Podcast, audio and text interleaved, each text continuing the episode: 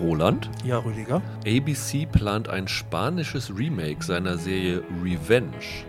Von welcher Serie könntest du dir eine spanische Version vorstellen?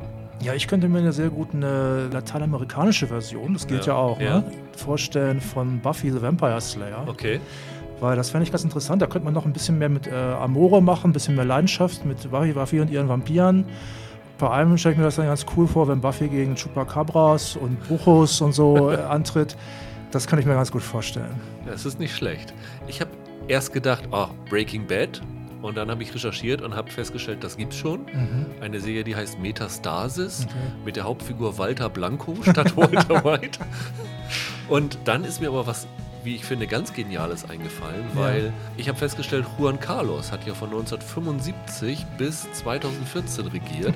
Und eine spanische Version von The Crown wäre doch Ja, das wäre witzig, das stimmt. Da Dann kann- mhm. hättest du ähm, die Revolution damals, es gab einen Putschversuch, er hat ja seine Affären gehabt und all ja. sowas. Und hat auch Elef- auf Elefanten, glaube ich, Jagd gemacht. Ja, Also, auf ja, Elefantenjagd genau. und sowas alles. Ja. Also da hättest du Skandale pur und Ja, das stimmt. du würdest wie bei The Crown einen ziemlich langen Zeitraum Ja. durch seine Ja, Regentschaft abdecken. das geht mit, geht mit dem Übergang von Franco los Genau. und so. Das wäre ganz cool, das stimmt. Das wäre nicht schlecht, ja. Finde ich auch ganz gut.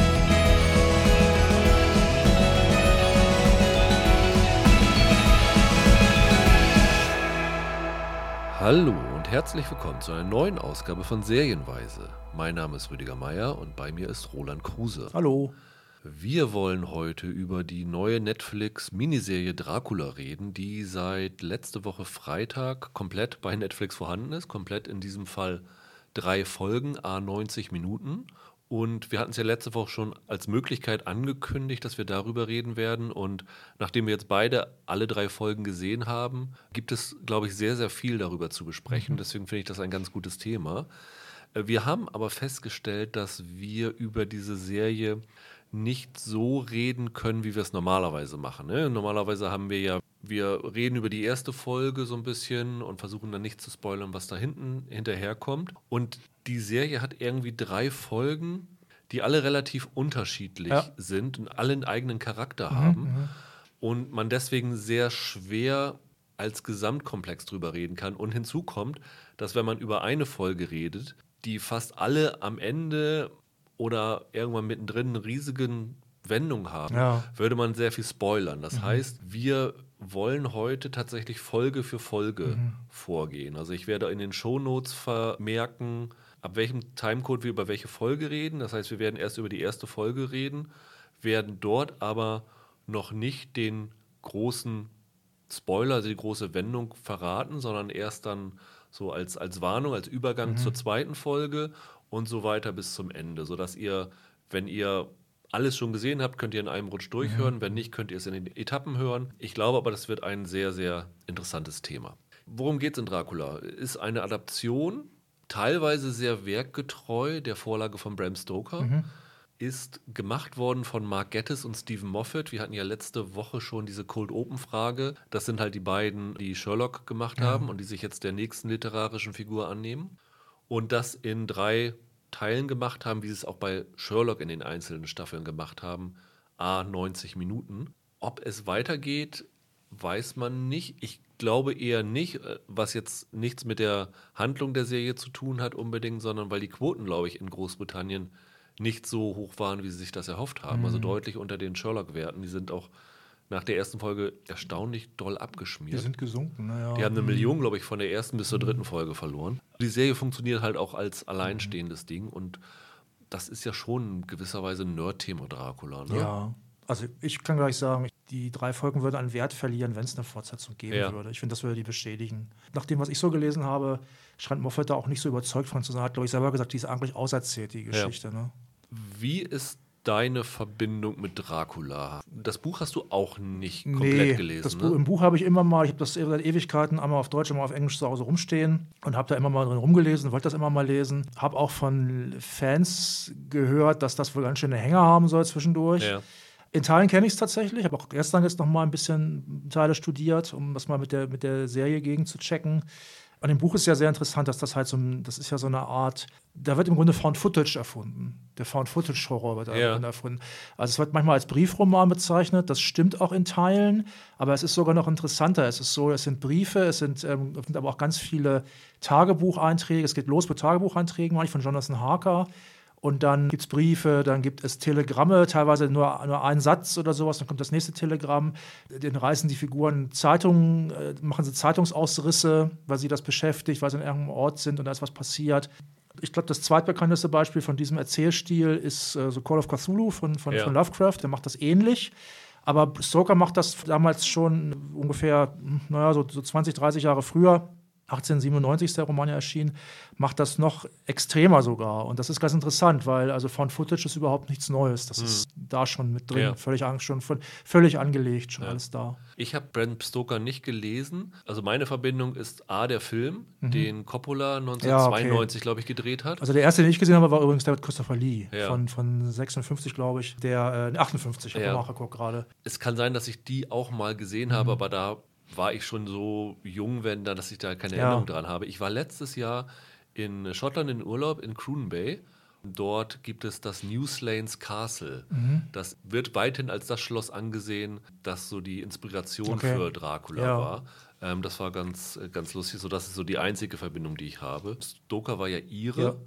Was mir auch vorher gar nicht so bewusst war. Ich hatte ihn so immer im Hinterkopf als Briten, Mhm. fast als Londoner äh, assoziiert. Aber nein, der ist Ire gewesen und hat das Buch 1897 veröffentlicht. Und 1897 beginnt auch die Serie. Ja. Das ist eine Texteinblendung, Transsilvanien 1897. Dieser Coppola-Film, ich denke, das ist der, der dem meisten präsent Ja, sein wird. glaub Ne? Gary. Oldman Glaub damals als Dracula.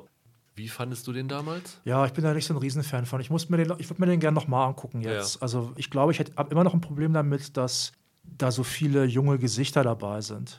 Also war da auch Winona Ryder? Äh, noch Nona dabei? Ja, Ryder ne? spielt die Mina, Genau. also die weibliche Hauptrolle.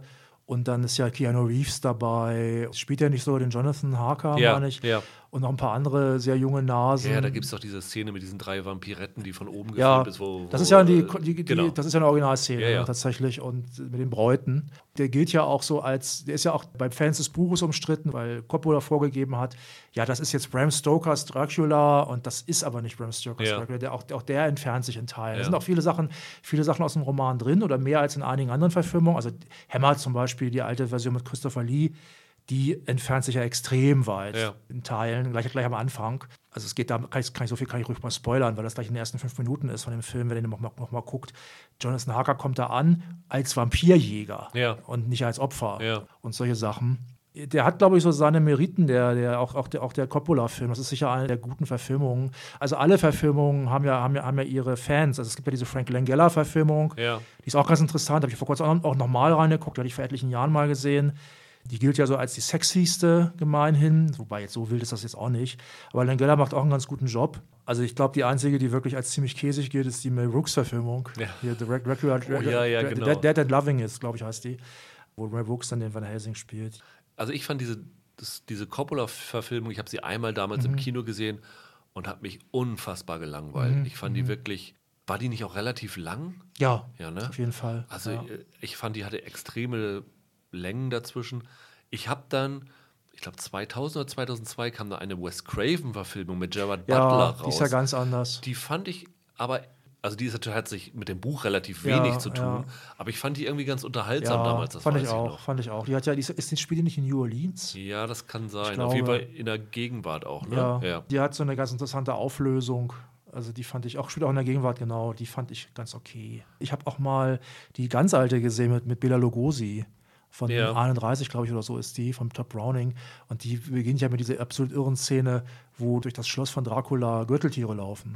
Weil die damals gedacht haben, ja, so sieht Europa aus, da Ja. laufen Gürteltiere rum.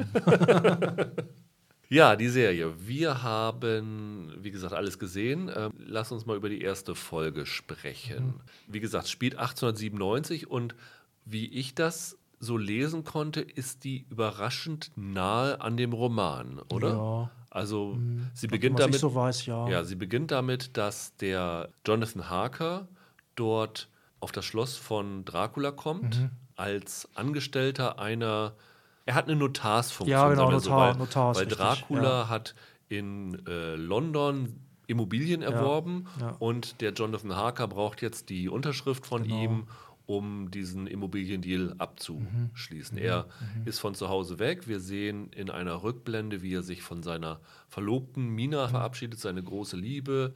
Und er kommt halt auf dieses Schloss von dem Dracula, wird da von einem ominösen Fahrer hingebracht Ja, ja, ja. mit einer Kutsche, die sagen ihm auch, er, also sie fahren jetzt nicht näher an dieses Schloss ran Ja. als hier, dann muss Ja. er den Rest noch zu Fuß gehen. Und dann kommt er da an und dann trifft er so den Dracula, der aussieht, als ob er in Jäger des verlorenen Schatzes am Ende die Ja. Bundeslade geöffnet Ja. worden ist. Ne? So Ja. zerfallenes Gesicht, lange graue Also Haare. die Maske ist nicht so der Hammer, ehrlich gesagt. Also sie sieht sehr ist bizarr jedenfalls sehr alt offenbar. Genau. Und Jonathan Harker will eigentlich nur schnell diesen Deal über den Tisch bringen und schnell wieder nach Hause, aber Dracula hat andere Pläne Mhm. und will ihn da längere Zeit äh, bewirten erstmal. Also er behauptet, er will das, weil er von ihm äh, britische Gebräuche und äh, lernen will Genau. und sein Englisch verfeinern will. Was wir auch relativ schnell rausfinden, wie er das macht, nämlich er ist in der Lage, wenn er jemanden beißt, Ja. dessen Wissen, dessen Erinnerungen, dessen Fähigkeiten sich Ja. anzueignen. Ja, ja. Und dann gibt es parallel zu dieser Geschichte noch eine zweite Geschichte, die in einem Kloster Ja, stattfindet. das ist quasi die Rahmenhandlung. Das ist die ne? Rahmenhandlung, Ja. genau, das- das ist im Roman nicht so. Genau, das ist Ja, komplett ja. anders. Und in dieser in der Rahmenhandlung sehen wir den Jonathan Harker wieder, der jetzt aber total zerfallen Ja. ist. Er hat keine Haare mehr, er hat Flecken Ja, im Gesicht. Also ich musste an, ähm, das hat man früher manchmal gesehen bei schwer AIDS-Kranken. Ja. Es gab so eine AIDS-typische Variante des Hautkrebses, Mhm. die äußerte sich so, da musste ich dran Ja. denken. Das passte natürlich dann auch zu der Frage, die ihm die, eine von den beiden Nonnen, die ihn dann dort ja, Ja. verhören, muss Ja. man fast sagen, stellt. Nämlich ziemlich früh kommt das ähm, Did you have sex with Count Dracula? Ja, genau. oder Did you have sexual intercourse? Ja, genau. Ich, with, with Count Dracula. Der Jonathan Harker wird übrigens gespielt von John Heffernan, Mhm. der das auch sehr, sehr gut macht. Den kennt man, hast du den erkannt? Äh, er- der spielt in, diesem, in dieser Serie Jonathan Strange und Ja. Mr. Norrell mit. Das ist so eine, so eine Geheimtipp-Serie. Ja, ja, ja, so eine Magier-Serie, ich Ja. weiß. Aber die habe ich nie gesehen tatsächlich. Aber ich habe den nachgeguckt und das ist dieser Typ aus The Crown, aus der zweiten Staffel, der dieser Peer, also eigentlich von den Konservativen, der aber die Krone kritisiert. Ja, der Lord Aldrin schon. Ja, genau, Ja, der genau. einmal eingeladen wird. Daher, kan daher kannte ich den. genau. Und er spielte auch in der Netflix-Serie Collateral mit als ein gewisser Sam Spence. Das war Mhm, aber für vier Folgen. Das ist, war ein Agent, der dort aktiv Mhm. war. Aber es ist jetzt nicht so, wahrscheinlich in Deutschland nicht so ein super bekannter Ja, ja. Äh, Darsteller. Nee, nee. Und der wird dort von einer Schwester Agatha Mhm. verhört, gespielt von Dolly Wells. Ja, kannte ich überhaupt nicht. Die sagte mir auch nichts, die ich aber extrem gut fand. Ja, also die hat mir die gesamte Serie über, war das vielleicht für mich die beste Schauspielerin. ich auch gut. Die fand ich richtig, richtig großartig. Sie will halt von ihm wissen, was ist auf dem Schloss von Mhm. Dracula passiert. Harker hat irgendwie so einen riesen Stapel an Dokumenten vollgeschrieben Ja, mit seinen ja. Erinnerungen. Und die Nonne will aber trotzdem von ihm wissen, in seinen eigenen Worten, was dort passiert ist. Ja, dann beginnt er zu erzählen und dann wechselt die gesamte erste Folge eigentlich zwischen diesen Verhörszenen und zwischen diesen Erlebnissen im Schloss von Dracula hin, hin und her. Mhm. Ja.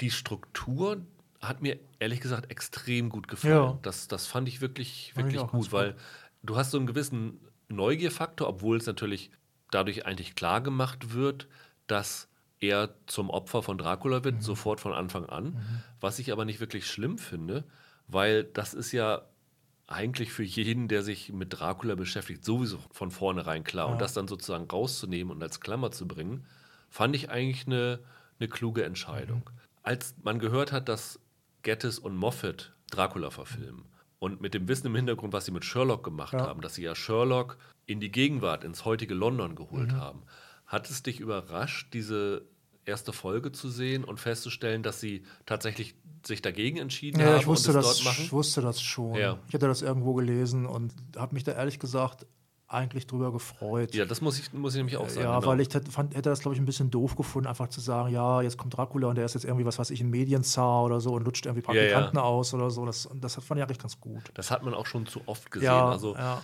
so einen richtig altertümlichen Dracula finde ich eigentlich ganz gut. Und, Ja. und durch diese Klammer verhinderst du auch, dass es zu ähnlich zu dem Coppola-Film dann wird. Mhm. Der Look übrigens dieser Serie fand ich, also verglichen mit dem Coppola, eigentlich viel besser. Ja, der Coppola hat, hat schon einen ganz guten Look. Aber Ja, der hat schon dieses Gothic-Touch Ja. dabei. Also sie haben ja übrigens, wenn ich mich jetzt nicht vertue, gedreht In der auf, Slowakei, Äh, in der ne? Slowakei. Genau. Ähm, und da haben sie gedreht im Schloss äh, Orava oder Burg Orava. Ja.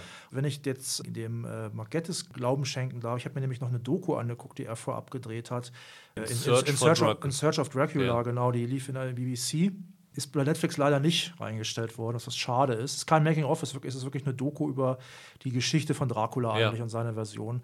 Ich habe die erst heute gesehen und ich habe es noch nicht nachgeprüft, dass auf diesem Schloss auch schon Nosferatu gedreht worden sei. Ah, okay. Ja, ja, genau, das ja, habe ich auch irgendwo ja. gelesen, ja. Das Schloss sieht echt klasse aus. Ich Ja. weiß aber nicht, ob sie das nur für Außenaufnahmen Ja. genutzt haben. Es gibt ja so ein paar Szenen, die auf so einer ja, Terrasse oder Ja, ja. sowas stattfinden und wo du wirklich den Panorama siehst. Und das ist natürlich schon sehr eindrucksvoll, weil dieses Schloss wirklich an so einen steilen Felsen gebaut ist. Ne? Also das stimmt. wenn du es, es gibt im Internet so Luftaufnahmen von dem Schloss, das sieht wirklich sehr, sehr spektakulär aus. Also eben muss ich teilweise an Harry Potter denken, Ja, diese, ja, ja. Diese, weil das ja so wie so ein MC Escher-Gemälde aussieht, wenn sich die Treppen so verschieben. Genau, Also hier, also genau. hier verschieben sich keine Treppen, aber es sieht aus, wie die Treppen sehen aus wie ein Labyrinth für sich. Genau, und der Ja. Jonathan Harker bekommt am Anfang gleich von Dracula gesagt, ja, das Schloss ist hier sehr verwirrend und es gibt keine Karten und er verläuft sich hier leicht.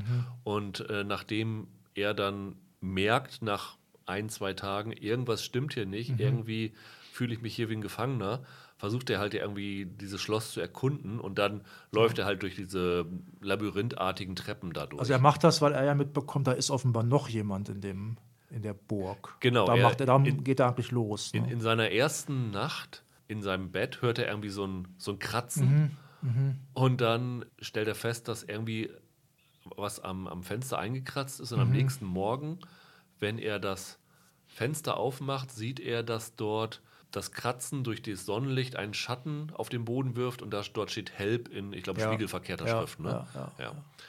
so geht es dann weiter und du merkst halt mit der Zeit, mit, innerhalb dieser 90 Minuten relativ schnell, dass der Jonathan Harker immer kranker Mhm. und älter und gebrechlicher wird und Dracula ja sehr, sehr schnell jünger wird. Ja. Also das ist, das fand ich überraschend, wie schnell sie das Ja, gemacht haben, weil ja. nach einem Tag war ja schon wirklich so das blühende Leben wieder. Ja, nein, nicht ganz. Auch einem Tag war schon ein gut, gut erhaltener 60-Jähriger. Ne? Gespielt übrigens von Klaas Bang, Mhm. äh, Klaas Kasper Bang, ein dänischer Schauspieler, der, ich würde mal behaupten, den Spaß seines Lebens in der Rolle Ja, hat. ich fand den auch super, ehrlich gesagt. Ja, also es ist, es ist natürlich eine dankbare Rolle, Mhm. in die man sich so richtig reinstürzen kann, aber der hat das richtig mit Werf gemacht Mhm. und er neigt ein bisschen zum Overacting, aber das schon so, dass es irgendwie total zu dieser Rolle passt. Ich glaube, Dracula neigt einfach zum Overacting. Ja, ja, genau. Ich sagen. Also ich kannte den aus diesem, ähm, ich weiß gar nicht mehr, ob er einen Oscar gewonnen hat oder nominiert war, The Square. Ja, Ähm, der war ja ziemlich bekannt dafür, oder ist ja ziemlich bekannt, wo er diesen Kurator, meine ich, spielte, Ja. der, der da in Teufels Küche gerät, als sein Handy geklaut wird. Und den fand ich ziemlich böse, ziemlich witzige Satire. Und in der deutschen Fassung synchronisiert er sich ja selber, weil ach wirklich, das habe ich gar nicht ja, mitgekriegt. Ah, ja, ja, weil er, der, der Bang, der spricht wirklich perfekt Deutsch Ja. mit, einem- mit, einem- mit einem erkennbaren Akzent, aber der spricht wirklich perfekt Deutsch. Deutsch. In der zweiten Folge, kurz vorgegriffen, aber kein Ja. Spoiler, redet er ja tatsächlich Genau. sogar einmal Deutsch mit einer, Genau. mit, wie hieß die Darstellerin? Katharina Schell. Kath ja, Catherine, ja, ja, richtig, Catherine richtig, Schell. richtig, richtig. Die nichts mit der Nee, Shell-Schauspieldynastie nee, zu tun Catherine hat. Schell, genau, ja. Und was sehr, sehr schnell auffällt, das ist ja auch immer so eine, so eine Frage bei Dracula, wie viel Gore haue ich in Mhm. das Ganze rein? Und ich war wirklich überrascht, wenn man bedenkt, dass diese Serie ja eigentlich im britischen Fernsehen gelaufen ist und ich glaube auch nicht um 23 Uhr, sondern Ja. schon um, schon nach dem, wie heißt es im Großen, Watershed? Ja, Also nach dieser, ich glaube, es ist 21 Uhr oder so. Bei uns so die 22.15 Schiene, glaube ich. Aber die ist in Großbritannien früher. Und da hatte mich echt überrascht, wie blutig das Ganze ja. ist. Wobei es, Es ist, glaube ich, gar nicht so, es ist, glaube ich, gar nicht so blutig, es ist eher ein bisschen eklig dann teilweise, ne? Ja, man, sieht eklig Man, so, so, so wahnsinnig viel Blut sieht man, glaube ich, gar nicht. Es gibt da diese Szene äh, mit dem äh, Werwolf Ja, vor dem ja, Kloster, ja. die schon sehr, sehr blutig und eklig ist. Aber ist die so, ist die so blutig auch? Ja, ja. also doch. okay, also, ek, also ich, ich fand es jetzt eher eklig als blutig, aber es ist, es ist kann man, da kann man sich auch drüber streiten, was was ist. Ja, also, ja. äh, Sie haben jetzt so die eigentlichen Splatter-Effekte vermieden, wo wirklich Blut rumspritzt. Also das hast du jetzt nicht so, finde ich, nicht so viel. Also sehr viele Szenen, die krass sein könnten, werden ja gar nicht gezeigt. Die Ja. hörst du ja eigentlich. Also nur. sie machen, sie machen es sehr oft so, dass du es tatsächlich hörst und dann Mhm. siehst du nur, wie sich unter der Person eine Blutlache immer Sowas weiter ausweitet. mal, ne? ja. Das hast du relativ Ja, häufig. ja. Übrigens, diese Szene vor dem Kloster mit dem Wolf, da gibt es eine Szene, wo eine Membran durchstochen wird, sagen Mhm, wir mal so. Und diese Membran, habe ich irgendwo bei der Recherche gefunden, wurde aus eingeschmolzenen Sexspielzeugen Okay. hergestellt. Das fand Okay. ich sehr lustig. Die Okay. haben wohl irgendwie, weiß ich nicht, 100 Sexspielzeuge aufgekauft, weil die nur Okay. eine gewisse, ein Material haben, das Ah, es ja. wohl nicht oft, Okay. oft gibt. Mhm, Und dann haben sie das dafür benutzt, um diese Szene zu machen, die auch wirklich entsprechend Ja. äh, sehr, sehr eklig Mhm, ist. Also das fand ich ehrlich gesagt auch gut, weil es zu diesem Stoff halt wirklich passt, das Ja. so zu Ja. inszenieren. Und die Effekte sind dann auch okay. Ja. Also, ja, fand ich auch. Mhm. Also du hast ja oft dann auch noch diese typischen Dracula-Szenen, dass sich Dracula in Fledermäuse verwandelt Ja, ja. oder sowas. Die sind auch solide gemacht. Ich Ja. gehe mal davon aus, dass die Fledermäuse alle CGI sind. Ja, die sind also sehr viel solider gemacht als in vielen früheren Versionen, muss man sagen, weil die, also die früheren Versionen so bis in die, weiß ich nicht, 70er, 80er, da sehen die Fledermäuse, die ja auch oft schon vorkommen, ziemlich, ziemlich, grusel, ziemlich gruselig und nicht im guten Sinne aus. Das ist ja, das ist tatsächlich im Roman ja auch so, dass Dracula sich verwandeln kann in. Tiere, ne? Das gibt es da halt auch.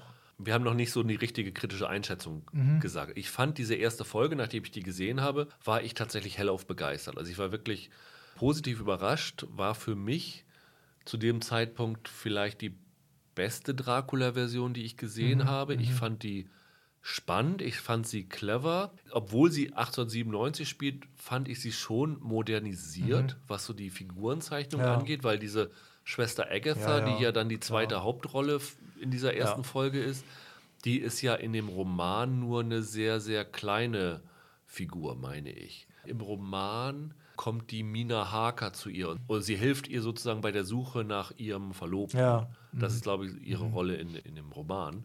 Dass sie hier jetzt eine Frau zu so einer großen Figur machen, ist ja schon relativ modern. Weil Ja, du hast ja. normalerweise hast du ja immer dieses Duell Dracula auf der einen Seite, Abraham van Helsing auf der anderen Seite und die Frauen sind bestenfalls Beiwerk ja. oder Ja, gut, die Mina, die hat schon relativ viele Briefe, die sie denn da schreibt. Ja. Naja, gut, diese Mina-Figur ist vielleicht noch vergleichsweise modern, aber es gibt ja im Roman auch, ja gut, die gibt es ja auch in, der, in einer späteren Folge, die Ja. Figur der, der Lucy, Ja. ist ja auch noch. Lucy ähm, Westenra, glaube ich. Ja, ganz, genau. ganz komischer Name. Ja, Lucy West- Westenra. Westenra. Die auch ein bisschen im Roman, wie auch in dieser Verfilmung jetzt, finde ich, teilweise ein bisschen problematisch ist. Ähm, die ist ja überhaupt nicht modern. Ja. Und, die, und ich finde sie auch hier nicht richtig modern, Ja. ehrlich gesagt. Aber das kommt, da kommen, kommen wir später zu. Ich habe ein Interview gelesen, ich glaube, Mo Stephen Moffat hat es gesagt, dass das Dracula-Buch von Stoker Mhm.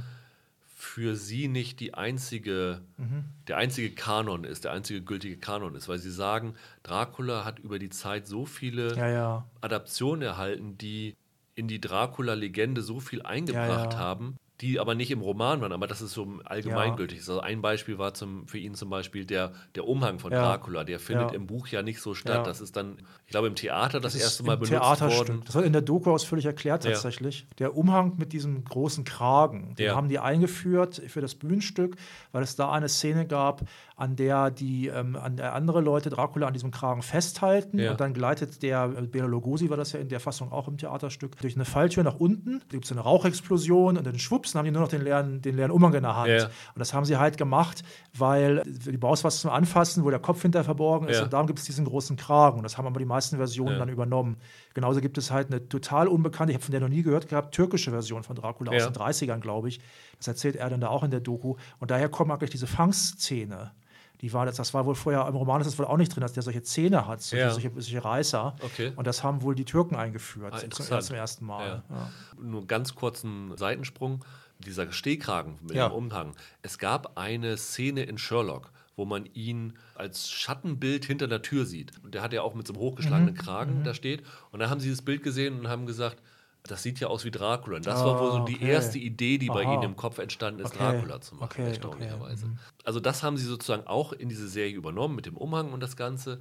Aber ich finde, wenn man diese Serie guckt, entdeckst du aus sehr, sehr vielen Adaptionen Elemente. Also zum Beispiel, Ja. ich fand teilweise ging die Serie, auch die erste Folge, in Richtung Hammer auch. Ja, klar. Also du hattest Mhm. nicht nur, weil du doch relativ viel Gore hattest, sondern auch, weil die Serie schon so einen gewissen Camp-Faktor hat. Und auch den, den bewusst lebt und das auch jetzt nicht unfreiwillig ist, sondern die, die umarmt halt auch Mhm. Ja, diesen, diesen Trash-Appeal dieser Hammer-Filme dabei. Ja, das stimmt. Die sind ja sehr schön anzusehen, die guten Hammer-Filme. Ja. Ne? Also mit, ihr, mit ihrer Farbe und so.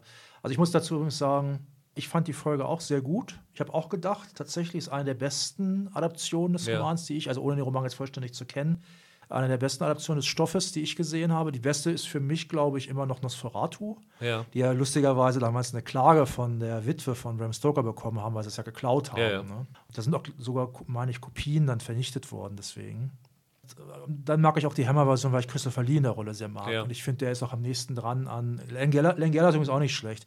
Also der Klaas Bang, der ist wirklich ziemlich nah dran an Langella und äh, Christopher Lee, finde Ja. ich. Und, ähm, also Lee gilt ja so als derjenige, der die, der die Figur sexy gemacht Ja. hat. Ne? Weil Bela Lugosi, das war halt, das, der, der war jetzt so, hat ja so osteuropäischen Charme, aber der war nun wirklich campy. Ne? Ja. Es gibt in der Doku übrigens eine sehr witzige Szene, wo Gettis ein Kaffeekränzchen hält oder Tee trinkt. Tea Party ist es eher zusammen mit sehr vielen von Draculas Bräuten und Opfern. Ja. Da sitzen sehr viele Ladies und die erzählen dann alle, wie sie, die haben mit Christopher Lee vor allem gedreht und die erzählen dann alle, wie das so war mit ihm und so und erzählen dann auch, dass der denn in den Kulissen ständig Opernarien geschmettert hat und, und so Musicals und so weiter. Der, der kann ja sehr gut singen, Ja. wirklich tatsächlich. Und die erzählen halt, dass der diese Rolle auch immer sehr ernst genommen hat Mhm. und mit einer Taschenbuchkopie von- Copy von Dracula rumgelaufen ist in der Tasche und das halt sehr ernst angegangen ist, während die Leute teilweise gelacht haben am Set. Mhm. Ja. Das, hat er, das fand er auch nicht gut dann sogar. Und, naja. Humor ist hier übrigens auch dabei. Also ich habe auch. Mhm.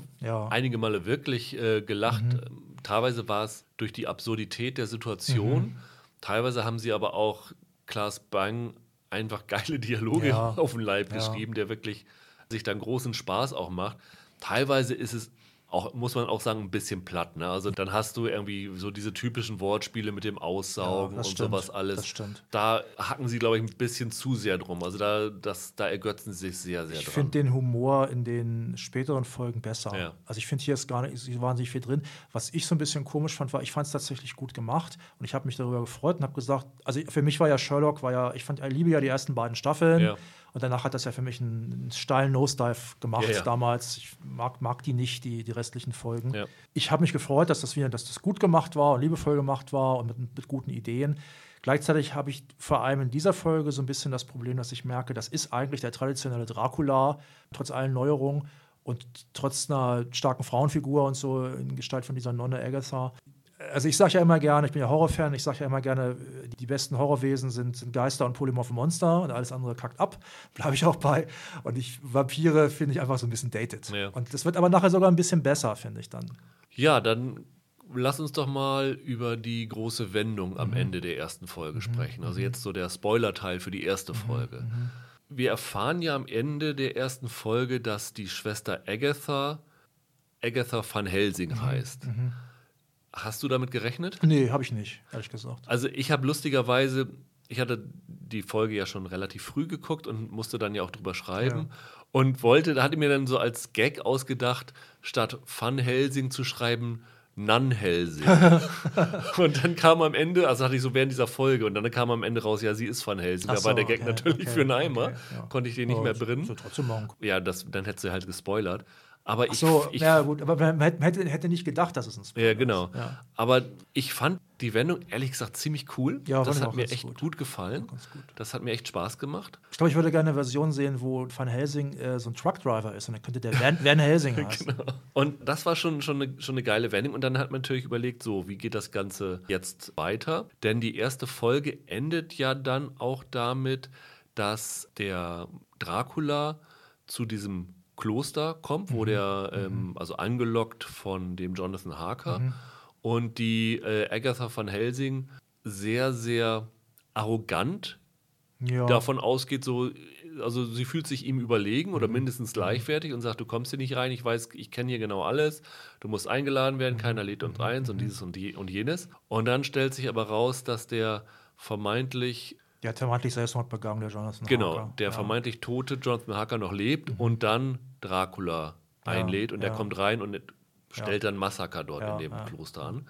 Und es endet damit, dass er im Keller der Agatha und der anderen Nonne, die die Befragung durchgeführt hat, nämlich was die Mina Harker ist, die Ja, Verlobte genau, von dem Jonathan, denen gegenübersteht und äh, du weißt jetzt nicht, was dann, dann kommt. Mhm. Das ist ja, wenn ich mich recht entsinne, der Cliffhanger der ersten Folge, ne? Ja, du weißt, dass die Mina offenbar, die, sie soll weglaufen. Ja, Du weißt nicht, was mit der, mit der Agatha von Helsing Genau. passiert. Genau. Und also es ist übrigens ein Unterschied auch zum Roman, dass Jonathan Harker dann, dann wohl doch definitiv tot Ja. ist dann. Ne? Und ähm, ja.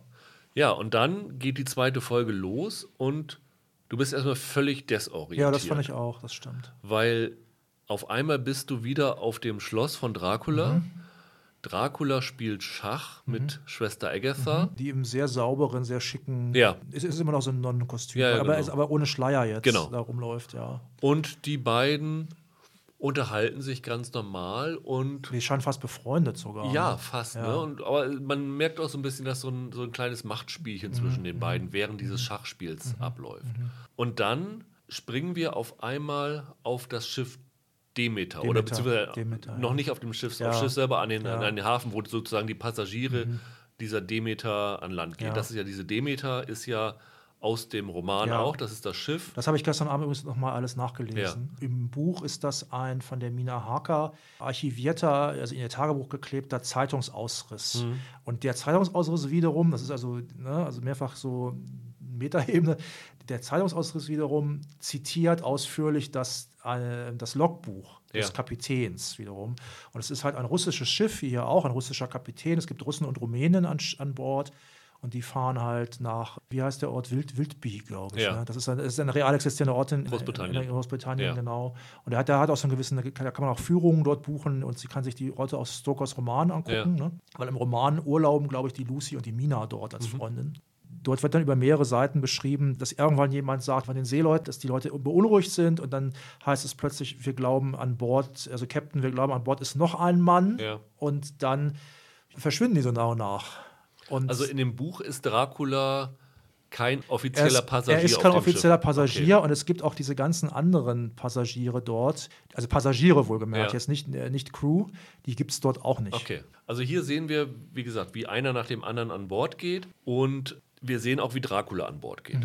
Der ist dort als ganz normaler Passagier Mhm. Ja. eingecheckt. Ja. Es gibt, glaube ich, noch eine Rückblende wieder zu diesem Gespräch zwischen Schwester Agatha und Dracula, die fragt, wie, Sie sind hier normaler Passagier? Wie geht das denn? Und sagt er, ja, also wenn du hier irgendwie wochenlang eine Überfahrt hast, dann wird es ja schnell langweilig. Mhm. Und ich bin ja halt so ein, ich bin ja eine People-Person, ich muss mich unterhalten.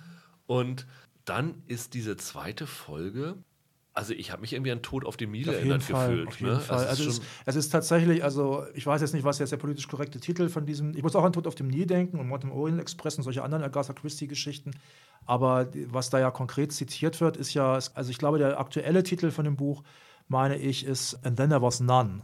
Ja, Ähm, also und dann, und, und, dann, Punkt, und auf, auf. Deutsch jetzt inzwischen und dann gab es keines mehr. Und Ja. früher, das ist natürlich eine Anspielung auf das äh, zehn kleine Punkt, Punkt, Punkt Prinzip. Abzählreim, genau. Abzählreim, genau. Also so läuft es dann ja auch ab. Dieses Buch ist auch von Agatha Christie Ja. wiederum, ja. Ne?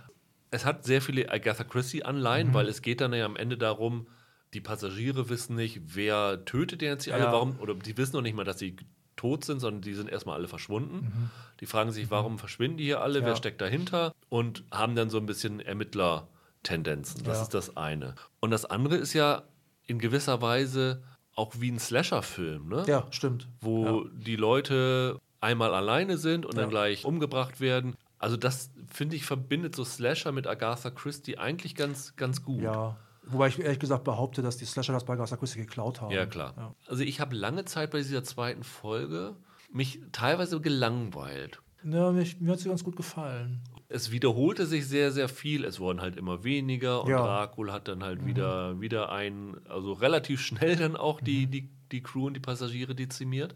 Dann kam aber in der Mitte der Folge so eine Wendung, Ja, das die ich richtig, richtig klasse fand. Weil gut, ja. du hast ja immer dann diese Frage gehabt, was hat das jetzt mit der Agatha zu tun? Wie kommt er denn jetzt wieder nach Transsilvanien zurück auf sein Schloss und sowas Das alles? ist aber jetzt schon der Spoiler, ne? Genau, aber das, also Ich wollte nur sagen, das wird halt in der Mitte dieser Folge Mhm. aufgeklärt. Und was, wie sie das aufgeklärt haben, fand ich super. Und da hatte mich die Folge wieder, da fand ich sie wirklich echt klasse. Und da hatte ich dann wieder Spaß daran. Ich fand den Humor besser in dieser Folge. Ja. Also ich fand die erste war relativ straight. Ich finde es total okay, dass die erste Folge nicht so viel Humor hat, aber die war relativ Ja. straight erzählt.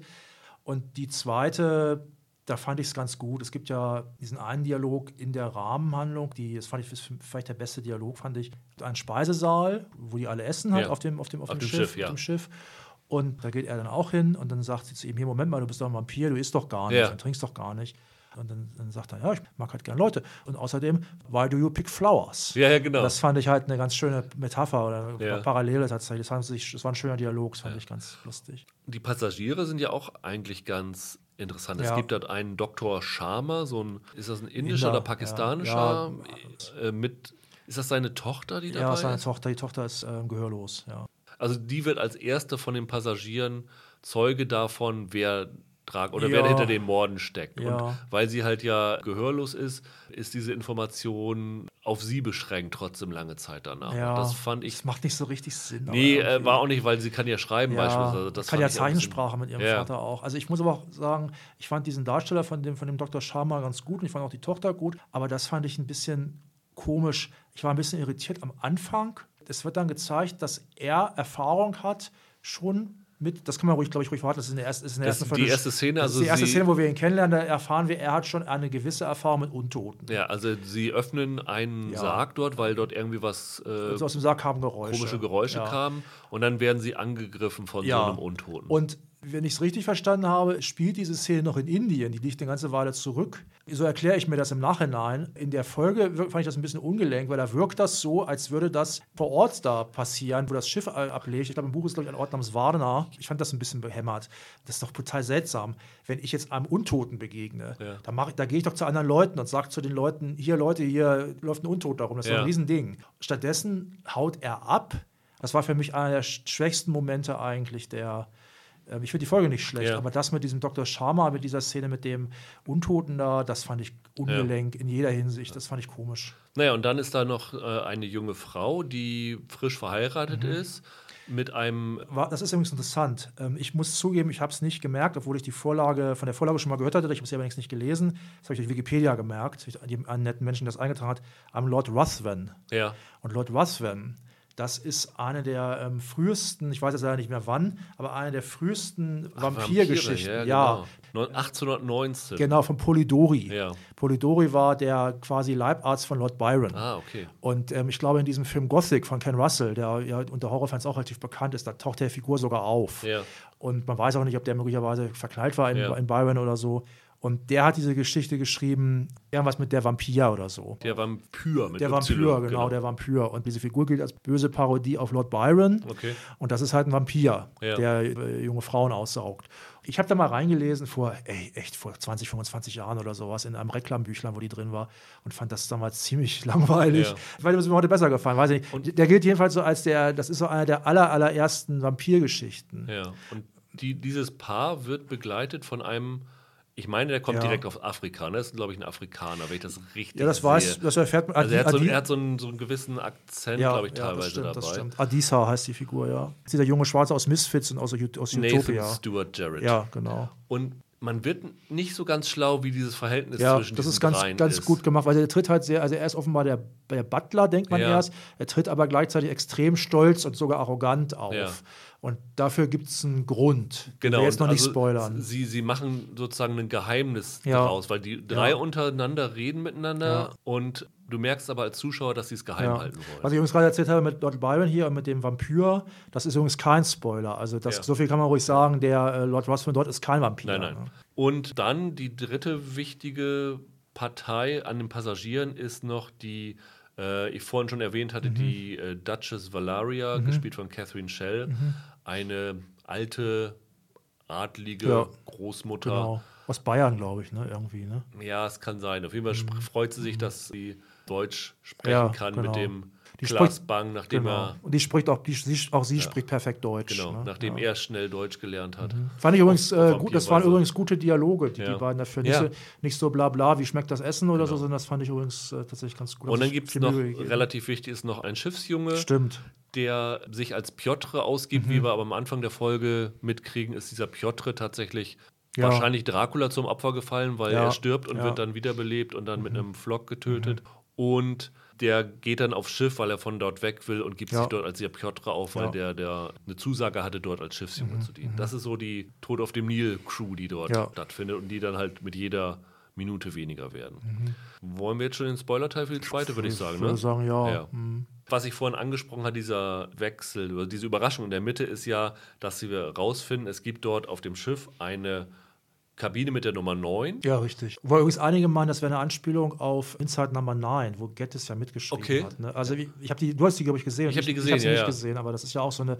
Da naja, taucht halt immer in diesem Kurzgeschichten immer eine 9 Ja, auf als wichtige ja. Also, mhm. Nummer. Also das ist so die, das verbindende Element dieser Black Mirror-artigen, comedyhaften mhm. Geschichten.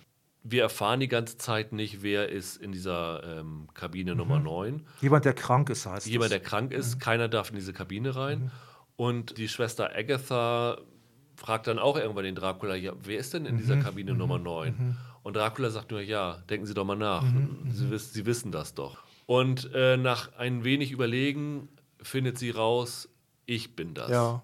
Dann bekommen wir nämlich die Auflösung erst zur Mitte dieser Folge, Ja. was direkt nach der ersten Folge passiert ist. Ja. Nämlich, dass die Agatha, um Mina Harker zu retten, oder Mina Murray heißt sie ja noch, hat sie gesagt, so, du kannst entweder sie haben, dann töte ich mich, Mhm. Oder du kannst mich haben, wenn du sie gehen lässt, weil mein Blut ist irgendwie, also die, Ja, sie droht ihm an, dass sie sich tötet und er trinkt nicht ganz Blut von Toten. Genau. Und dann sagt er Run, das, was Mhm. man vorher schon gesehen hat, also die Mina haut ab und er darf sich dann an, an Ja. Agatha Ja. bedienen Ja. und sagt ihr ja, sie, er will sie lange beim Leben halten. Dann kommen diese Erinnerungen zurück, dass sie halt in dieser Kabine 9 ist und dort Also es ist quasi, also offenbar ist ja diese, sind ja diese Szenen im Schloss, Ja. in Draculas Schloss, ist quasi so ein Mind Palace, ne, so eine Art, wie man so Ja. will, ne, in ihrem Kopf. Genau. Ne, ja. Und sie ist halt in der Kabine Nummer 9 als quasi Dauerlutscher von, Ja, äh, genau. von, Ja, von Dracula dort. Und das war schon, äh, schon ein ganz geiler Twist. Mhm. Und dann sucht halt die Crew diesen Verantwortlichen Mhm. für diese Taten. Wie gesagt, da haben wir immer noch dieses Problem, was ich vorher auch schon, was wir vorhin schon angesprochen haben, dass es ja ein bisschen seltsam ist, dass dieses Mädchen das nicht irgendwie per Zeichensprache Ja. Mhm, oder Schreiben oder so mitteilt. Ähm, jedenfalls durchsuchen sie diese Kabine Nummer 9 und finden dort die Schwester Agatha und der Dracula hat so aussehen lassen, als ob sie halt der Vampir Ja, sei. ja, und dann will diese Crew sie hängen und sie sagt dann, haha, ich bin ein Vampir, ich gebe es zu, aber wenn ihr mich hängt, könnt ihr mich nicht töten und ich komme zurück und töte euch alle. Mhm, Und so schafft sie es, Zeit zu gewinnen und ähm, durch diese gewonnene Zeit dann ja, den Beweis zu führen, dass der wahre Vampir nämlich Dracula Ja. ist. Und dann dreht sich das Machtgefüge ein bisschen um. Sie kommt dadurch halt wieder frei, also aus der Gewalt von Dracula, ist aber offensichtlich schon sehr mitgenommen. Und dann überlegen sie, wie können sie Dracula Ja. stoppen und auch so stoppen, dass er sich nicht weiter verbreiten kann. Und ähm, die einzige Möglichkeit ist für sie, wir müssen dieses Schiff in die Luft jagen, weil weder das Schiff darf in London ankommen, noch Dracula. Naja, so ist es ja erst. Ja, doch, stimmt. Am Anfang denken sie ja, er ist, es ist die einzige sichere Methode. Ja, Ja. genau. Also er, sie schaffen es ja, ihn in den Brand zu stecken. Ja. Und dann springt er über Bord Ja. und ist und, und ward nicht mehr gesehen, erstmal für lange, für lange Zeit. Und dann, um sicher zu gehen, weil es gibt ja an Bord auch diese, Kisten, diese Kisten mit Erde aus seiner Heimat, das ist im ähm, Buch auch so, ähm, diese seltsame Fracht mit den Kisten mit Erde. Dort kann er sich regenerieren. Kann er ne? sich regenerieren, genau, und äh, was er dann ja auch tut, wie man dann, Ja. dann bemerkt. Und, und, dann, und dann sagen sie aber, um das, um das wirklich zu verhindern, dass er nicht doch noch irgendwo da klebt am Schiff oder so, da, da jagen wir es in die Luft, ja. Und dann kommt er aber dann nochmal wieder Ja. hoch. Also sie findet dann raus, dass er unter seinem Bett, glaube ich, nochmal eine Koje mit Ja, Sand ja, eingelegt hat ja, und deswegen. Mhm. dort ungeahnt von ihnen sich dort regenerieren konnte. Es kommt zu einem Kampf, die jagen das Schiff in die Mhm. Luft und das Schiff sinkt. Zwei von den Leuten, also wer jetzt hier noch mithört, der weiß es ja, zwei von den Leuten entkommen, aber heil. Der, Von dem der, Schiff. der Koch und der, Mit- der, Ko der mit Koch dem und der Ruderboot. Mit dem Ruderboot, der, Genau. der, der Koch und der Piotr. Ja. genau. Und dann endet die Folge damit, dass Dracula war er vorher schon in diesem Sarg drin, also in dieser Erde Ja, drin? er ist, ja, ne? er ist da irgendwie drin und dann, könnte, Und dann geht er unter? Auf, auf, dann geht er auf dem Meeresboden lang Genau. irgendwann und dann äh, kommt er an Land und dann. Äh, Also äh, wir sehen dann, wie gesagt, dass er wieder aus dieser Kiste Ja. Mhm. kommt und dann geht er an Land und wir hören auf einmal einen Helikopter und du merkst auf einmal, oh, wir sind nicht mehr im Ja, Jahr 1897, genau. sondern wir sind in der Gegenwart Genau, gelandet. Also genau. haben äh, Gettis und Moffat die ganze Zeit nur ein Ja, Spiel gespielt und haben doch versucht, Genau. Dracula in die Gegenwart das fand zu ich bringen. ziemlich geschickt, ehrlich gesagt. Das fand ich auch noch geschickt. Mhm. Also der Moment war echt ein Überraschungsmoment. Er begegnet dort ja am Strand einer Frau, die aussieht wie Schwester Agatha, ja, ja. die dann sagt, Dracula, Sie haben sich aber lange Zeit gelassen. Also 123 Jahre später Mhm, Ja, ist es halt. ja, ja, ja. Und es endet dann halt mit dieser Gegenüberstellung an der britischen Ja. Küste. Der Ort des Films ist dieses berühmte Whitby. Ja. Ja. Die Idee, das sozusagen in die Gegenwart zu bringen, fand ich dann auch noch relativ Mhm. cool, weil das ist irgendwas, womit ich überhaupt nicht gerechnet Mhm. hatte. Kam für mich völlig überraschend, weil ich hatte das wirklich so als, als Ja. 1897-Story verortet. Und du hast ja, das muss man auch sagen, in dem Buch, nachdem Dracula in London ankommt, Mhm. der größte Teil des Buchs ist ja dieser Teil, glaube ich noch. Im Buch sind ja auch diese ganzen Kisten mit äh, transsilvanischer Erde. Ja, ja. Die werden dann, glaube ich, auf 20 oder sowas äh, Ja. Besitztümer, die Dracula dann in London Ja, gekauft hat, verteilt, damit er sich an allen seinen Besitztümern ge- regenerieren kann. Und dann geht er ja in, in London dann um. Mhm. Und ich habe halt damit gerechnet, dass sie diesen Teil dann jetzt irgendwie verändert fortsetzen Ja. würden in der Serie.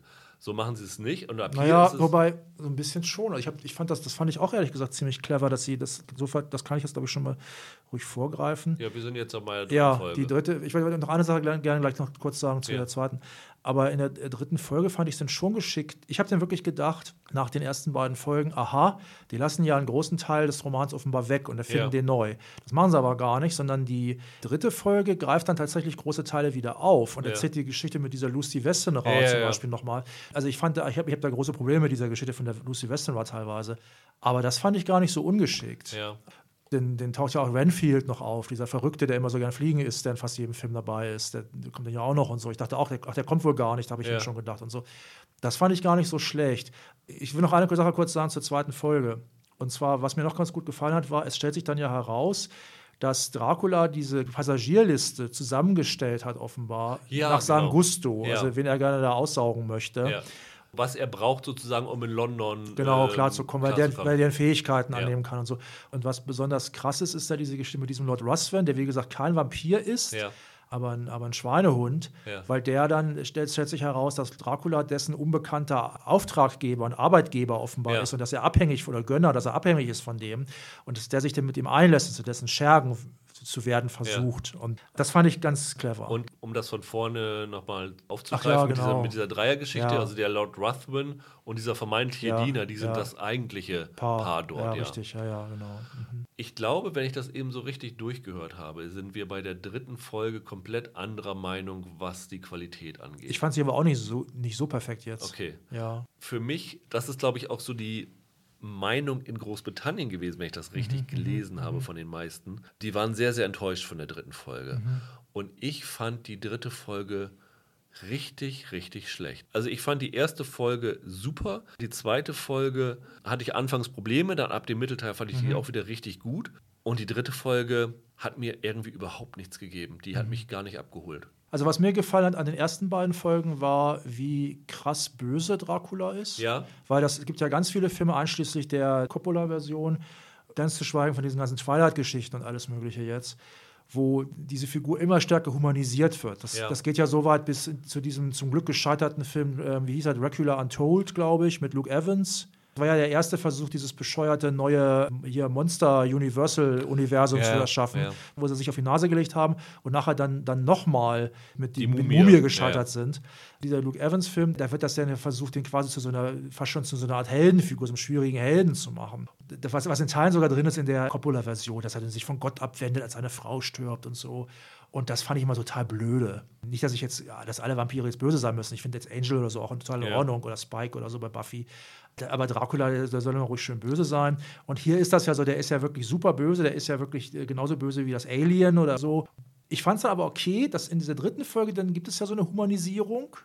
Ein bisschen, Ja. weil er findet dann ja eine Frau, die ihn wirklich Ja, ernsthaft genau. interessiert, nämlich, Ja. nämlich die Lucy. Da gibt es ein paar ganz gute Szenen, fand Mhm. ich. Das fand ich dann nicht so schlecht. Du fandest es einfach langweilig, Ich, oder wie? also das Erste, was mich ehrlich gesagt verwundert hat, ich war davon ausgegangen, dass diese Frau, die ihn am Strand begegnet, Ja.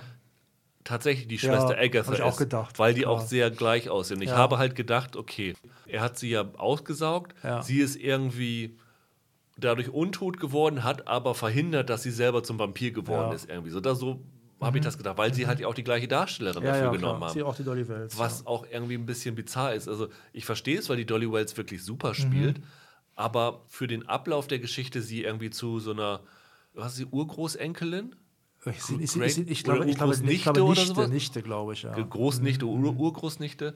Das fand ich schon wieder ein bisschen bizarr. Und dann kommt ja raus, dass sie, ist sie bei der ist, Polizei? sie Ja. ist bei der Polizei. Aber ist nebenbei noch irgendwie in so, eine, in so ein Forschungsprojekt verbandelt, dass ja, die Haka Foundation. die Harker ne? Foundation, Ja. die sich Im Grunde widmen sie sich der wissenschaftlichen Erforschung des Vampirismus. Genau. Ja. Und sie die warten. bis, sie die warten, bisher theoretisch war Ja. und ich finde, das kann man auch schon jetzt sagen, Ja, es kommt ja auch relativ schnell raus, was. dass sie halt dafür verantwortlich sind, dass Dracula wieder lebt. Nämlich sie haben halt Ja. nach diesem Demeter-Wrack gesucht. Gesucht, ja. Und das fand ich dann auch ein bisschen naiv, dass Ja, sie dann das halt stimmt, ja. irgendwie, ja, ja, ja, guck mal, Also die, eine, Mund die, eine, die, eine, die, eine, die eine Taucherin fasst dann tatsächlich da in den Mund von Dracula Genau, rein. und das, ist ja die wär- Leiterin dieses Ja, Forschungsprojekts. also auch das wäre oder eine, oder eine der Leiterinnen, das wäre auch das Erste, was mir einfallen würde, in den Mund von so einem Monster reinzufassen. Das fand ich auch ein bisschen komisch. und dadurch wird halt Dracula wiederbelebt. Bei dieser Forschungseinrichtung, dieser Harker Foundation, da musste ich übrigens ganz stark denken, also ich war ja früher ein riesen Doctor Who-Fan, habe Ja. das lange nicht mehr gesehen,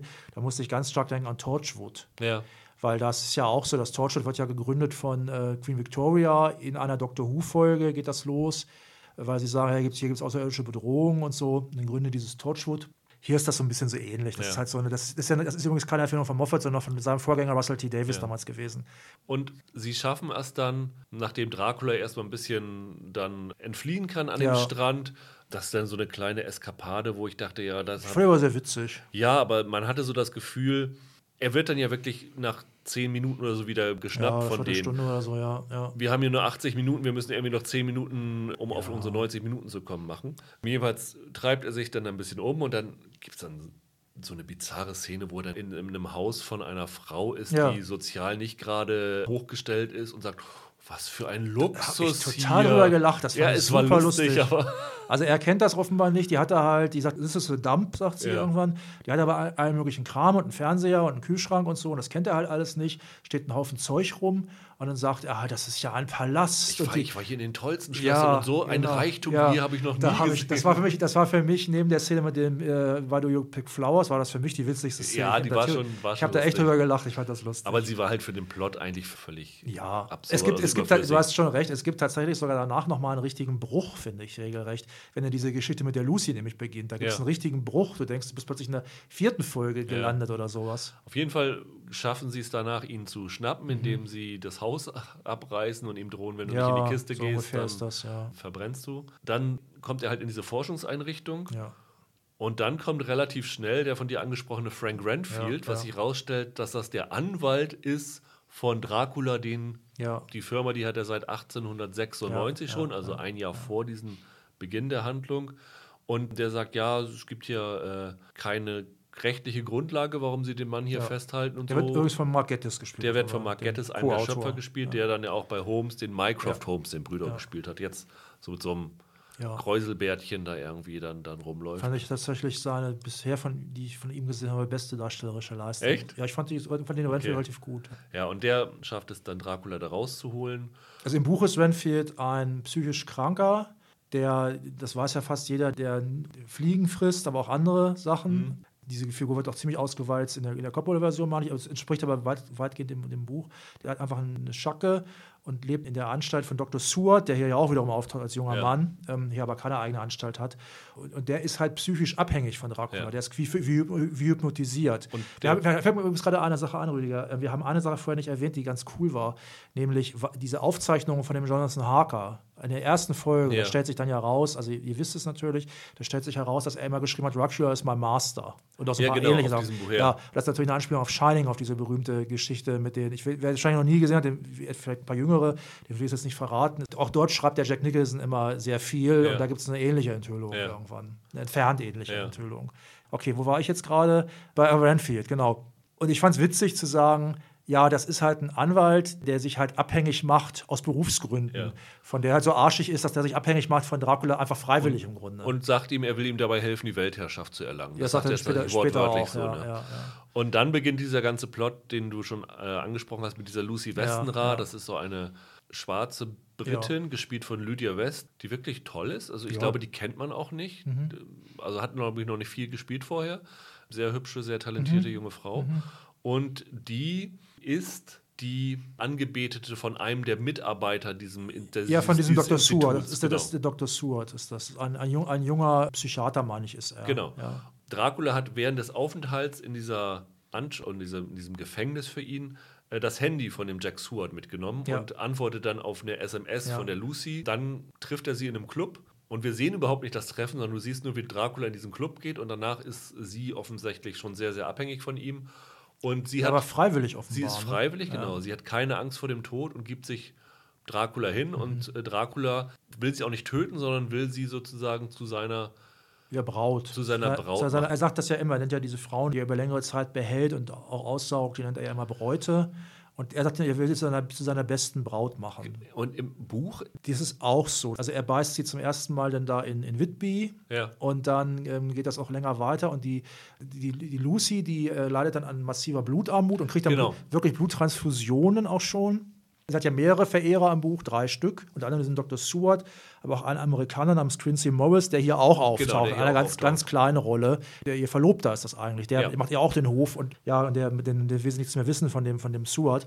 Und die Lucy dort äh, stirbt dann irgendwann. Also dadurch wird dann auch Van Helsing übrigens zum ersten Mal aus Holland hinzugezogen, weil Dr. Stewart ihn kennt. ja. Van Helsing wird ja eingeführt als, äh, als ein Spezialist für seltene Krankheiten. Dann behandelt er sie auf Blutarmut. Sie stirbt dann aber halt trotzdem, weil sie natürlich immer wieder ausgesaugt wird von, von Dracula. Und dann wird sie begraben. Er steht aber wieder auf. Und da kommt dann, das ist, fand ich wiederum ganz gut, dann fängt sie halt an, Kinder zu jagen. Das ist ein Zeitungsausschnitt im Buch, wo halt berichtet wird, dass die Kinder, die verschwinden, tauchen aber wieder auf und wissen nicht, wo sie gewesen sind, sagen aber, ihnen wäre eine, so im Original eine, eine Bloofer Lady, die Bloofer Lady Genau. begegnet. Und das ist hier halt ganz, ganz cool. Es ist hier halt ganz anders. Hier jagt sie keine Kinder, aber er, sie, er geht dann mit ihr irgendwann. Das fand ich, fand ich eine ziemlich gute Szene. Also es ist schon klar, die beiden sind verknallt ineinander. Auch Dracula in sie offenbar. Er findet sie wirklich ganz, ganz gut. Und dann gehen sie auf den Friedhof nachts und dann sagt er, ja, hier gibt es auch Untote, die einfach nicht den Weg ins Jenseits irgendwie gefunden haben. Wird nicht so richtig erklärt. Das sind offenbar keine Vampiropfer oder so. Und eins davon ist ein Kind, ein kleiner Junge, der, der sagt dann immer äh, eine Bloofer Lady und meint Ja. sie damit. Das fand ich ganz spooky. Das, für mich persönlich war das sogar eine der gruseligsten, ich bin ja nicht mehr so Ja. zu schocken, war das eine der gruseligsten Szenen, diese Geschichte mit diesem kleinen Jungen, diesem, der immer Bloofer Lady sagt. Das fand ich ganz gut. Dann lass uns doch jetzt mal über die Auflösung schon mal reden. Ja. Also jetzt den absoluten Spoiler-Teil dann. Du hast ja eben schon angedeutet, dass diese Lucy in dem Buch äh, an Blutarmut stirbt. Hier ist es auch so, dass sie dann irgendwann stirbt an dieser Blutarmut. Mhm. Und Dracula hat ihr versprochen, aber dass sie dann zurückkommen würde. Mhm. Aber sie hat dann vorher schon einmal davon gesprochen, dass sie, wenn, also die beiden reden über den Tod Ja. und was, warum sie keine Angst davor hat und sowas alles. Und sie sagt, ja, hier dieser Friedhof, die, die Toten nehmen hier nur Platz weg, also ich will mich verbrennen lassen, Ja. wenn ich sterbe. Und dann sagt Dracula, ja, nee, mach das nicht. Ja. So. Sie hat das entweder nicht ernst genommen oder nicht dran gedacht, dass sie sehr hier bald sterben wird. Auf jeden Fall ist sie dann tot, geht dann ins Krematorium und erlebt das bewusst mit, dass sie verbrannt wird. Also das fand ich alles total beknackt, Ja. ehrlich gesagt. Also die eine Sache wird ja so ein bisschen erklärt. Also offenbar ist ihr Körper ist starr, aber ihr Geist ist Ja. schwach. Und sie, also man sieht, man, äh, man sieht, sie hört sie halt schreien, aber offenbar ist das nur ihr Geist. wieder- Sie haben es dann einmal mit Ja. dem Spiegelbild gelöst, Ja. dass sie tot im Bett liegt. Und Ja. in dem Spiegelbild siehst du sie, wie sie Ja. Hilfe um Hilfe Ja, ruft und schreit. also genau. Also das ist noch ähm, okay.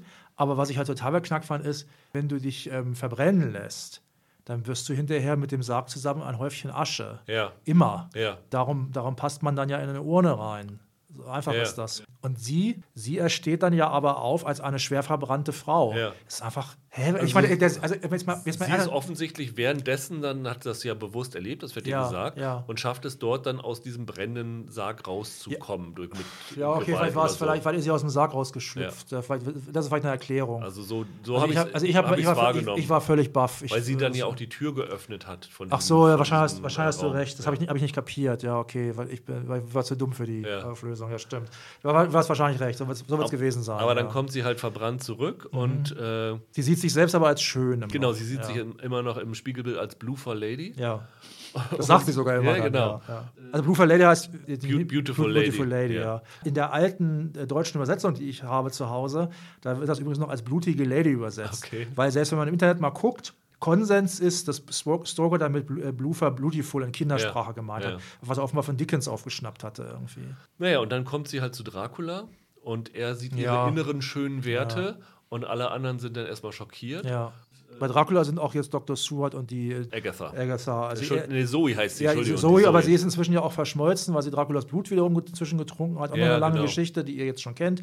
Und dann ist sie ja verschmolzen mit der Agatha inzwischen. Genau, sie ja. trinkt einmal das Blut, das sie in, der, in dem Gefängnis von Dracula genommen hat Ja. und kriegt dann Teile seiner Erinnerungen Ja. in sich. Sie ist übrigens, haben wir auch noch nicht Ja. erwähnt, krebskrank, Ja, ja. was ja als Dracula sie dann äh, am Anfang gebissen hat, ihm wurde speiübel, weil Ja. Mhm. äh, diese Krebszellen sind für Vampire ja tödlich. Naja, und diese Geschichte in dem Ja, Edelluxusloft von ja. Dracula Ja. endet halt damit, dass der Jack die Lucy dann tötet und von ihrem Leiden entlöst. weil Auf sie ihren Wunsch hin sogar. auf ihren Wunsch, ja. Mhm. weil sie dann irgendwann durch ein Hand, durch ein Selfie dann Ja. ähm, gewahr wird, dass sie in Wirklichkeit verbrannt aussieht. Wo, Das ich ist mich, eine ganz gute Maske. wo ich mich aber gefragt habe, hat die nie auf ihre Hände geguckt die ganze ja, sie Zeit? sieht das, glaube ich, wirklich nicht. Also ihre Selbstwahrnehmung, auch Körperwahrnehmung ist, glaube ich, dass sie die Blue Fire Lady ist. Auf jeden Fall wird sie dann getötet und dann kommt es zum letzten ja, Showdown zwischen äh, Zoe und dem Mhm. Dracula, weil Zoe schafft es, den Dracula zu sagen, okay, hier schickt mal den, den Jungen weg, ich will Ja. dir jetzt was, was verraten, irgendwie Ja. was, was, was Wichtiges. Also die ganze Zeit ist es ja, also in allen drei Folgen ist es ja immer die Frage, was ist das eigentlich, wovor Dracula Angst hat? Also Ja. er hat Angst vom Kreuz, er hat Angst vom Tageslicht und was ist das Verbindende? Dann gibt es Ja. diverse Theorien und hier erfahren wir dann, was ist das, wovor er eigentlich Genau. Angst hat. Also der äh, Jack Stewart wird dann rausgelassen Mhm, und dann geht die Zoe mit ihrer letzten Kraft, die ist auch schon kurz vorm Sterben, Mhm. weil die, die Krankheit, der Krebs äh, greift immer um, mehr um sich, rennt sie zum Fenster Ja. und springt gegen den Vorhang und reißt den Vorhang Ja. runter und das ganze Sonnenlicht Ja. stürzt auf Dracula Ja. ein. Und wie sie sehen, sehen sie nichts. Ja, stimmt. Ihm, ihm passiert halt nichts. Ja. Ich weiß gar nicht, wie hat sie diese Eingebung ge gehabt? Durch irgendeinen Dialog war das mal wieder so, ein- so ein Ding. Ja, irgendwie so. Also sie, sie kriegt wohl mit, wie er diese, ich glaube, sie. Doch, weil, weil es darum geht, dass sie stirbt. Ja, sie stirbt Und, und. Dracula beneidet sie dafür, dass sie stirbt. ja, sie, ja, ja, es geht auch darum, dass er die, ähm, dass die Lucy wirklich liebt, offenbar, Ja. oder zumindest ein bisschen, weil sie den Tod liebt. ja. Ja, das ist Genau. auch so Teil dieser Eingebung jedenfalls. Und dann sagt sie, ja, sie hat festgestellt, dass alles, wovor er Angst hat, hat sich manifestiert. Das ist so wie so ein Blinddarm oder ein Wurmfortsatz. Ja. Irgendwie was, was Unnützes ist, hat, hat sich irgendwie manifestiert in ihm, dass er äh, Angst vor dem Sonnenlicht hat und Angst vor dem Kreuz hat. Und dann gibt es ja diese schöne Szene, als er das realisiert, es kann ihm nichts tun und dann will er so richtig die Sonne, weil er die ja, Ja. nun 500 Jahre nicht äh, gesehen hat, so richtig spüren, geht aufs Fenster zu. Und dann, ich weiß nicht, ob dir das aufgefallen ist, der Fensterrahmen, äh, während er auf das Fenster zugeht, macht auch noch so ein Kreuz auf seinem Mhm. Okay, Gesicht, wo ja. du nochmal so wirklich Ja. siehst, Mhm. okay, das Kreuz kann ihm auch nichts ungefähr anhaben. Ich habe es noch etwas anders verstanden. Sie sagt ja, er kommt, das was er ja auch betont, aus einer Familie von Kriegsherren, Ja. von Warlords. Und dann äh, sagt sie, im Grunde schämt er sich Genau. für das, was er ist. Er, schämt sich. Er, er fühlt sich schuldig, Ja. weil er als einziger aus seiner Linie nicht auf dem Schlachtfeld Genau, sterben er ist, konnte. er, ist, er, ist nix, er ist aus ihm ist nichts geworden, Ja. im Grunde, jedenfalls nicht in dem Sinne, den er da sich vorstellt. Und weil er sich da schuldig fühlt, ist er halt hochneurotisch geworden. Und jetzt hat er diese Neurosen mit sich rum und diese ganzen Symbole, das Kreuz stand für sich, für sich opfern. Ne? Ja. Jesus, Jesus, hat, Jesus Ja, hat, genau. genau, Jesus hat sich geopfert, genau. Und dafür, dafür steht das Kreuz und das Tageslicht steht halt für die Öffentlichkeit, dass Mhm. man ihn sieht als das, was er ist. Und da hat er sich im Grunde selber eine Legende gestrickt, für auch die, an die er auch selber geglaubt hat. Ja. Das ist übrigens ganz interessant. Ich habe dann noch mal einen Ausschnitt gesehen, die ist nämlich in der Doku drin, von der ersten Folge. Da gibt es ja diese Szene, wo ähm, er dann ins Sonnenlicht kommt, während der Jonathan Harker da runterspringt von dem Turm. Und da schreit er dann ja und du denkst, er kriegt ja schon was von dem Sonnenlicht ab. Ja. Das ist tatsächlich so inszeniert, so geschnitten, dass du nicht siehst, was, du hörst ihn nur schreien, Ja. du siehst nicht, was mit ihm passiert. Also er schreit da wahrscheinlich rum und es passiert gar nichts mit Mhm. ihm. Äh, selbst bei Sherlock habe ich schon schlechtere Auflösungen von Moffat Ja. gesehen. Das ist ja so ein Dauerproblem auch von Doctor Who und später auch von, in den späten Folgen auch von Sherlock, dass du denkst, aha, okay, das ist jetzt die Ja, Auflösung. Und ja, es, es ist halt, es, vor allen Dingen ist es sehr konstruiert, das Ja. Ganze. Ne? Und es endet dann ja damit sozusagen, dass sie ihm die Augen öffnet, dass er sich eigentlich nur danach sehnt, endlich zu sterben. Ja. Und dann hat er die Chance zu sterben, indem er sozusagen ihr einen sanften Tod beschert, indem Ja. er sie aussaugt und gleichzeitig durch, wie schon gesagt, sie ist ja krebskrank, Ja, durch die ja. Krebszellen selber stirbt. Und dann hat das so ein, so ein Romeo und Julia-Ende, wo die Ja. dann beide irgendwie dann Ja, äh, äh, nebeneinander das fand sterben. ich nicht so schlimm. Also mir hat es echt nicht gefallen. Ist das nicht so, dass um sie herum dann so, sie, die- das ist irgendwie so fast wie so eine Liebesszene, Sexszene, Ja, ja, aber ja. so eine liebevolle äh, Sexszene dann und dann um, um sie herum sind so Protuberanzen, so Feuer- und Sonnenprotuberanzen zu sehen, meine ich. Ach, so, so schlimm fand ich es nicht. Also, also vielleicht war es bei mir einfach nur so die Kulmination von der Frustration, dass die dritte Folge für mich einfach eine Enttäuschung war. Mhm. Und ich habe das geguckt und habe gedacht, oh Gott, wärt ihr bloß im Jahr 1897 geblieben und hättet Ja, aber da das sie- doch so. aber was sollen sie da noch erzählen? Was sollen sie da noch erzählen? Naja, aber Also- sie können ja diese, diese London-Geschichte können sie da ja auch irgendwie aufgemotzt Ja, aber der erzählen. Twist war ja ziemlich cool, fand ich, dass er da, äh, dass, dass, dass sie einfach sagen, ja, pass mal auf, wir erzählen die Geschichte weiter aus Stokers Roman, aber wir machen mal eine Pause von 123 Ja. Jahren. Und, äh, Also in dem Moment fand ich den Twist Ja. auch cool, aber wenn ich jetzt bedenke, was sie daraus gemacht haben, hätte ich gesagt, okay, dann lieber dann doch traditionell, weil dann hättest du wenigstens Ja. coole Schauwerte der irgendwie ich gehabt. glaube, ich hätte es cooler gefunden, wenn die Lucy-Figur ein bisschen moderner gewesen wäre. Ja. Weil die Lucy ist letztlich, muss man einfach sagen, also ich finde, dass diese Geschichte mit dem, dass, dass sie irgendwie so ein Gothic-Mädchen ist, wobei sie sich überhaupt nicht so kleidet Ja. oder so und dass sie den Tod so liebt. Im Wesentlichen wird die eigentlich eingeführt als hübsche Schlampe. Ja, ja, genau. Das muss man mal einfach mal sagen. Ja. Oder als Nymphomanin meinetwegen. Also die kann einfach, die, die, kann ja nicht genug Männer haben und spielt mit den Männern. Und plötzlich entwickelt sie dann durch Dracula eigentlich so eine gewisse, eine gewisse Poesie oder Liebe zur Poesie, sitzt da auf dem Friedhof mit ihm und sinniert da so ein bisschen rum. Und äh, diese Figur ist eigentlich genauso wie diese Lucy im Roman und auch in der Coppola-Version ein bisschen problematisch, weil das eigentlich eine, ich sage es nochmal, Schlampe im Grunde Mhm. letztlich ist. Und warum ist sie eine Schlampe? Weil sie ihre Sexualität auslebt Mhm. in diesem Kontext dort. Und das ist natürlich eine problematische Haltung. Ja. Die wird hier aber eigentlich im Wesentlichen übernommen, finde ich. Diese Figur hat eigentlich kaum so richtige Redeeming Qualities. Und das fand ich, fand ich eine problematische. Das ist ja so. ihr, ihr wird auch keine wirkliche Motivation gegeben, nö, so. Nö. Also, warum, äh, warum sie sich mit dem Dracula ich einlässt. glaube, weil er die Schönheit ihrer Seele empfindet. Ja. Also ob die Seele jetzt wirklich schön ist, ist eine andere Frage. Aber weil ihm, ihm geht es nicht, ums, ihm geht's nicht ums Äußerliche. Und, Aber äh, das Problem ist, dass du es als Zuschauer gar nicht so mitbekommst, Nee. weil wie gesagt, er kommt dann in diesen Club, wo sie dann tanzt und du siehst dann sie tanzen und dann siehst du ihn im roten Licht stehen und dann kommt ein Schnitt und das nächste Mal erfährst du, dass sie Textmessages mit einem D-Punkt ja, austauscht. naja, gut, okay. Also du müsstest eigentlich schon zeigen, dass er ihr irgendwas bietet, irgendwas Menschliches bietet, was sie von den anderen nicht bekommen hat. Und das, das schafft die Serie irgendwie Ja, nicht. Also das, das wird in der Serie nicht Ja, rübergebracht. er, er, er ist halt, ja, das wird nicht rüber, das stimmt schon. Er, er ist halt der wandelnde Tod, wenn man Ja. so will. Er, sie lebt ständig in Gefahr, dass sie stirbt. Und vielleicht wäre es besser gewesen, dann diesen, den ich ja sehr lustig fand, diesen Anfang mit dem Mann im Kühlschrank wegzulassen und stattdessen die Zeit lieber zu verwenden, dass die Lucy ein bisschen komplexer gezeichnet Ja. wird von Anfang an. Also für mich war das wieder so ein typischer Fall. Moffat macht, ich bin einer der Willen, die sie ja, weil sie einfach schön aussah, unterhaltsam fand, aber viel, Irene viel, Adler, oder? Nee, Also- ähm, die, da, auch mit der Folge haben auch viele, Ja. gerade Frauen, äh, Probleme und teilweise auch zu Recht, weil Ja. die halt letztlich auch bei weitem nicht so selbstständig ist wie die Figur in der, in der Vorlage von Conan Doyle. Was ich meinte, war die The Abominable Bride. Diese Ja. Folge, die halt äh, Ja, ja. Im, im, neun- im 19. Jahrhundert noch spielt. Ich, ich habe da ja meinen Spaß gehabt, weil ich die alten Geschichten sehr mag. Auch dort wird ja immer ganz total aufgesetzt gesagt, ja, hallo, wir entdecken jetzt hier den Feminismus. Ja, ja, das war ganz und das, schlimm. das funktioniert dann aber überhaupt nicht so richtig. Und hier ist es auch wieder so, okay, wir haben jetzt hier wirklich eine relativ interessante Figur in dieser, ist wahrscheinlich auch eine der besten Frauenfiguren, die die beiden je geschrieben haben. Die Dolly Wells hier, diese, diese ja. Sister Agatha oder die, oder die Zoe van Helsing am Schluss, die ist okay. Gleichzeitig ist das natürlich eine totale Überfrau, die ist ja super clever. Ja. Das ist ja Sherlock in, in Nonnengestalt. Ja. Ne? Und, äh, aber es ist schon, ist schon in Ordnung und die ist ja auch ganz witzig und so. Aber diese Lucy, das ist wieder so eine Figur, da, da möchte ich wetten, dass da wieder viele Frauen Probleme mit haben und nicht ganz zu Unrecht auch. Ich ärgere mich überhaupt nicht, dass ich die Serie gesehen habe, weil ich habe mich wirklich die ersten anderthalb, zwei Folgen köstlich unterhalten ja. gehabt und irgendwie hat die so alles bedient, was man von der Dracula-Serie haben will. Ja. Blut, ein bisschen Sex, Humor, tolle Looks. Die dritte war für mich dann umso ärgerlicher. Fandest du die zweite denn jetzt am besten oder die erste am besten? Nee, ich fand die erste am besten. Okay. Also ich fand so dieses, weil mich das einfach so überrascht hat, in diese klassische Welt hineingeworfen ja. zu werden und ich diese erzählerische Struktur eigentlich gut fand.